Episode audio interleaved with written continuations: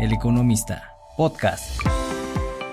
Bistronomy Turismo es un podcast donde podrás explorar destinos, disfrutar de la gastronomía y descubrir experiencias inolvidables.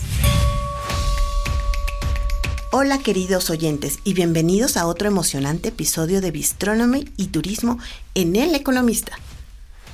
Soy Pati Ortega y hoy tenemos una mezcla fascinante de música y gastronomía. Nos adentraremos en la emoción que rodea a las fiestas patrias mexicanas en Las Vegas con una mirada especial a los conciertos de leyendas como Luis Miguel y Alejandro Fernández. Vamos a empezar. Y por cierto, no te pierdas la sección de aderezos y paseos donde te daré algunas propuestas para los próximos días. Las Vegas, conocida como la capital mundial del entretenimiento, del 14 al 18 de septiembre se viste de verde, blanco y rojo durante las fiestas patrias mexicanas. Hay una gran cantidad de eventos, desfiles, espectáculos y claro está, los conciertos inolvidables. Para llegar a Las Vegas, son alrededor de 4 o 4.15 horas de vuelo desde el Aeropuerto Internacional de la Ciudad de México, pero también hay vuelos directos desde Cancún, Guadalajara y Monterrey. Algunas de las aerolíneas que operan son Viva Aerobús, Aeroméxico y Volares. Las Vegas se encuentra en el estado de Nevada, en el suroeste de Estados Unidos. Está situada en el condado de Clark y es la ciudad más grande del estado. Aunque Nevada es conocido por su paisaje desértico, Las Vegas es una metrópoli en pleno auge. Famosa por su vibrante vida nocturna, centrada en la franja de casi 7 kilómetros. Esto es comúnmente conocido como The Strip o Las Vegas Strip. La ciudad se encuentra aproximadamente a unos 435 kilómetros del noreste de Los Ángeles, California y aproximadamente a 400 kilómetros del sureste de Reno, Nevada. Las Vegas ha crecido tremendamente a lo largo de los años y se ha convertido en una meca para el entretenimiento, el juego, las compras, la gastronomía, atrayendo a millones de turistas de todo el mundo cada año. Incluso, este año la ciudad se está preparando para el Gran Premio de la Fórmula 1 que se celebrará el 18 de noviembre. La carrera se realizará la noche del sábado, algo que no sucedía desde hace cuatro décadas, aunque estas carreras nocturnas solo se han efectuado en Sudáfrica y en Inglaterra. También en el 2024 en Las Vegas se realizará el Super Bowl en Allegiant Stadium de los famosísimos Raiders. Antes de hablar de música, exploremos cómo la gastronomía se convierte en una protagonista de estas celebraciones. Desde taquerías hasta restaurantes de alta cocina, la oferta gastronómica y de mixología en Las Vegas es diversa y deliciosa. Por ejemplo, el restaurante Chica, que se encuentra en las instalaciones de Venetian Resort, prepara unos cócteles con ingredientes mexicanos sensacionales. Por ejemplo, el Spacey Mamacita es una mezcla de tequila cristalino blanco con fresas, limón, licor de chile ancho reyes y miel de agave. Otro, el Jalisco Old Fashion, que lo preparan con tequila espolón reposado, mezcal vida del maguey, miel de agave y un bitter de chocolate. La chef Florena García fue la encargada de diseñar un menú especial para las fiestas patrias, que consistió en, primero el primer plato era un tiradito, esto es un pescado blanco marinado con ginebra y cítricos, con una cama de mole verde, leche de tigre y adornado con rebanadas de la fruta carambola, esta que parece, o carambolo también en otros lugares se le dice, esta que parece como una estrella, además de tener un poquito de naranja y perejil. La verdad que es una delicia. El segundo plato fue el Crispy Octopus. Esto es un delicioso pulpo, es un pulpo crujiente, marinado con achiote y le agregaron los sabores, por ejemplo, de la preparación del pescado a la veracruzana, que incluye eh, tomate, cebolla, aceitunas. La verdad es que me encantó. El tercer plato fue picaña de guayú con mole chichilo. El mole chichilo es una receta de la cocina tradicional de Oaxaca. Es una mezcla de tres chiles, pasilla, mulato y chilcuacle, que venía acompañado este platillo con unas rebanadas delgaditas de chayote al gratín y la verdad es que la carne mm, se derretía en la boca de una manera impresionante. El postre lo denominaron Tropical Garden, o sea, jardín tropical, que es un bizcocho de almendras con natillas de maracuyá adornados con guayaba rosa, frambuesa y chocolate. En El Economista está el contenido del menú que probamos en Chica y también en mi Instagram patti.ortega.economista. Ahora hablemos de la razón principal de la emoción en torno a las fiestas patrias de Las Vegas los conciertos. Figuras como Luis Miguel, Alejandro Fernández, Marco Antonio Solís, RBD, Maná, Los Ángeles Azules, entre otros, suelen hacer apariciones estelares durante estas fechas. Asistí al concierto de RBD en NGM Grand Garden Arena. El grupo que definió a toda una generación regresó tras 15 años de ausencia.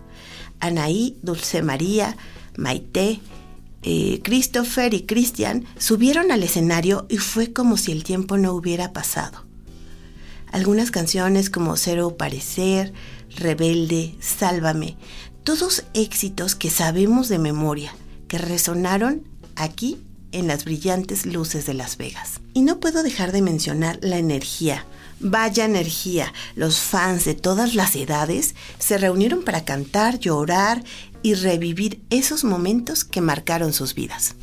Ahora quiero hablarles del segundo concierto al que asistí en el MGM Grand Garden Arena y que ha dejado una huella imborrable en Las Vegas. Sí, damas y caballeros, estamos hablando del incomparable Alejandro Fernández. Con su inigualable mezcla de rancheras y pop, Alejandro prendió fuego al escenario. Su voz potente resonó en cada rincón y seamos sinceros, no hubo un solo corazón que no se estremeciera con clásicos como Te olvidé, Qué lástima, Te voy a perder, Canta corazón, incluso la canción que tiene con Natanael Cano, Amor tumbado, generó muchos, muchos, muchos aplausos. En el concierto, Alejandro Fernández le realizó un homenaje musical a su papá, Vicente Fernández, un momento realmente emotivo. Sin embargo, el éxtasis se alcanzó cuando Alejandro Fernández toma el micrófono para dar el tradicional grito de independencia. Se crea un instante eléctrico, como si se detuviera el tiempo. El público, compuesto no solo por mexicanos, sino por amantes de la cultura y la música latina, siente un estremecimiento colectivo, ya que con su potente voz Alejandro invoca los nombres de los héroes de la independencia de México.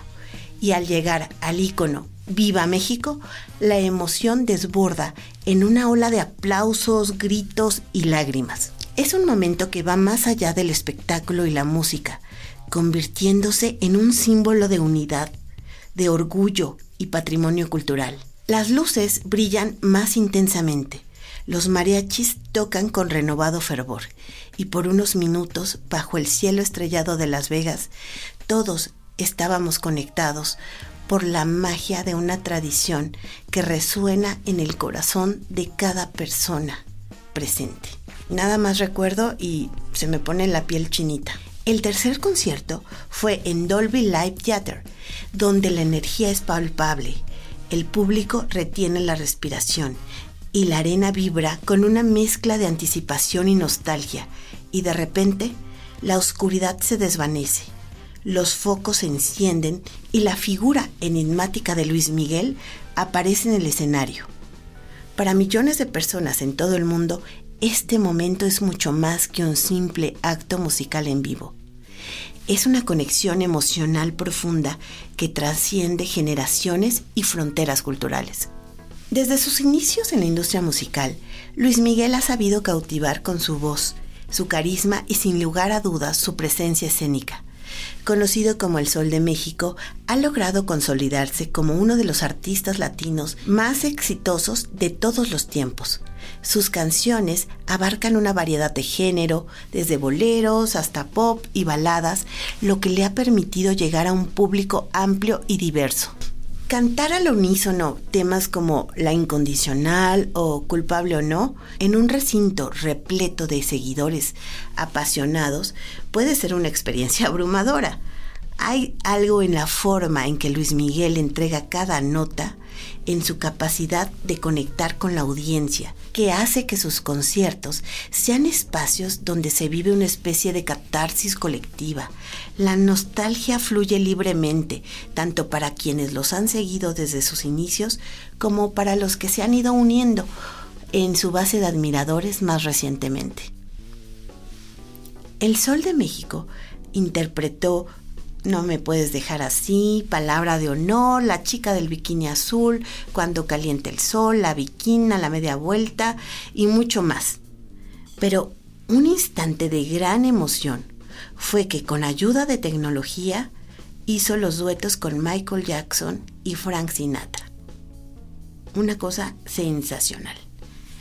Ver a Luis Miguel en concierto no es solo un acto de admiración hacia el artista, sino también una forma de rendir homenaje a los recuerdos, a las emociones que su música ha generado en nuestras vidas. En ese sentido, cada concierto se convierte en una celebración de la vida misma, un espacio donde el pasado y el presente se encuentran para dar lugar a emociones que permanecerán en el futuro.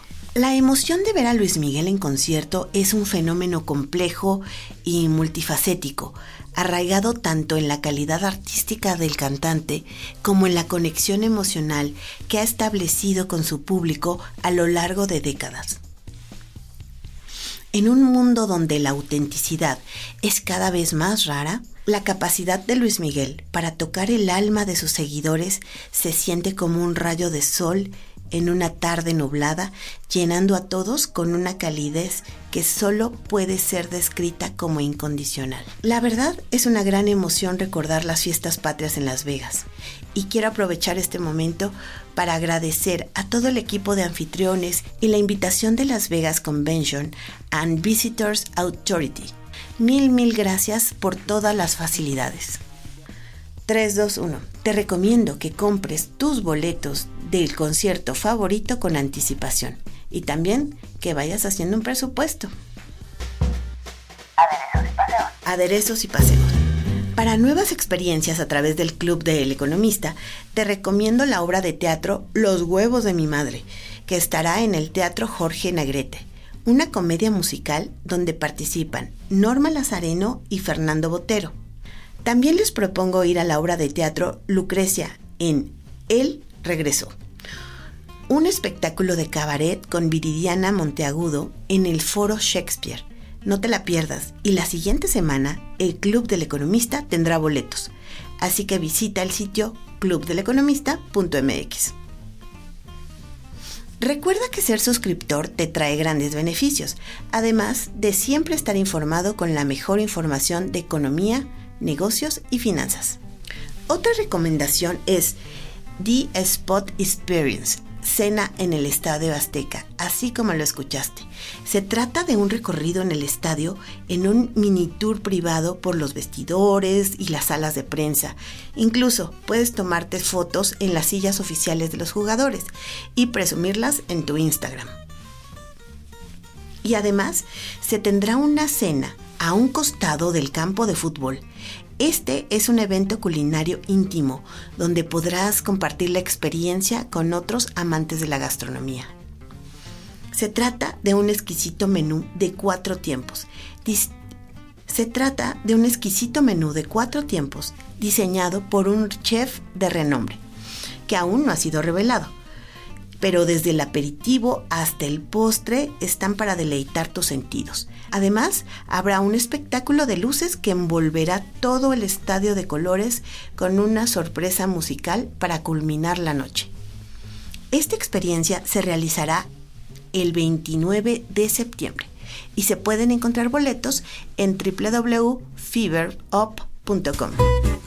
La comunidad. Pues muchas gracias por comunicarse conmigo y como lo prometí en la edición 5 de este podcast, voy a comentar algunos de sus mensajes.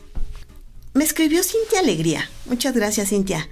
Me dijo que le gustó el tema sobre el barco de vapor y me preguntó qué países de Europa conozco. Además, me pidió que en otro podcast platique sobre algunos lugares que conozca de Europa. Cintia, te prometo que lo haremos. Conozco un poquito de Francia, un poquito de Alemania, un poquito de España, Portugal, un poquito de Países Bajos y de Suiza. Así que pronto se los compartiré.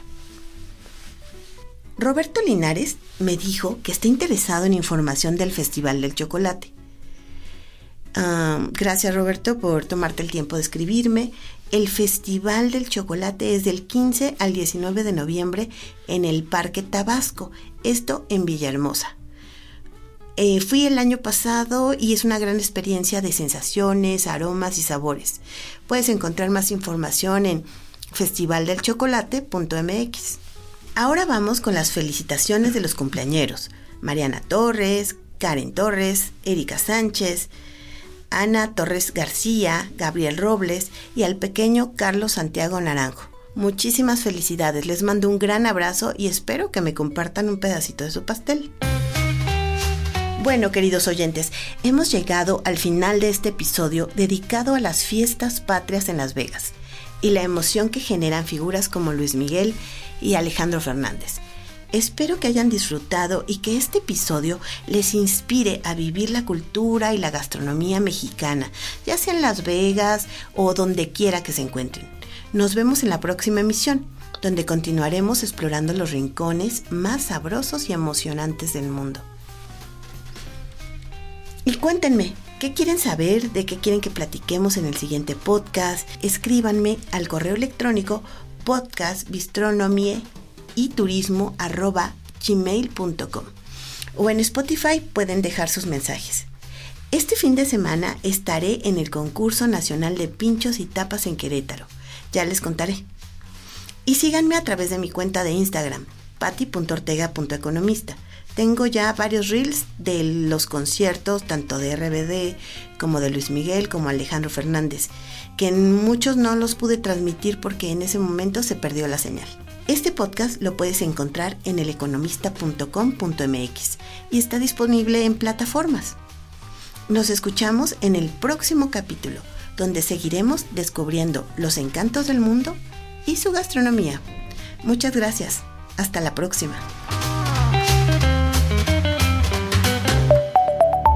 El Economista, podcast.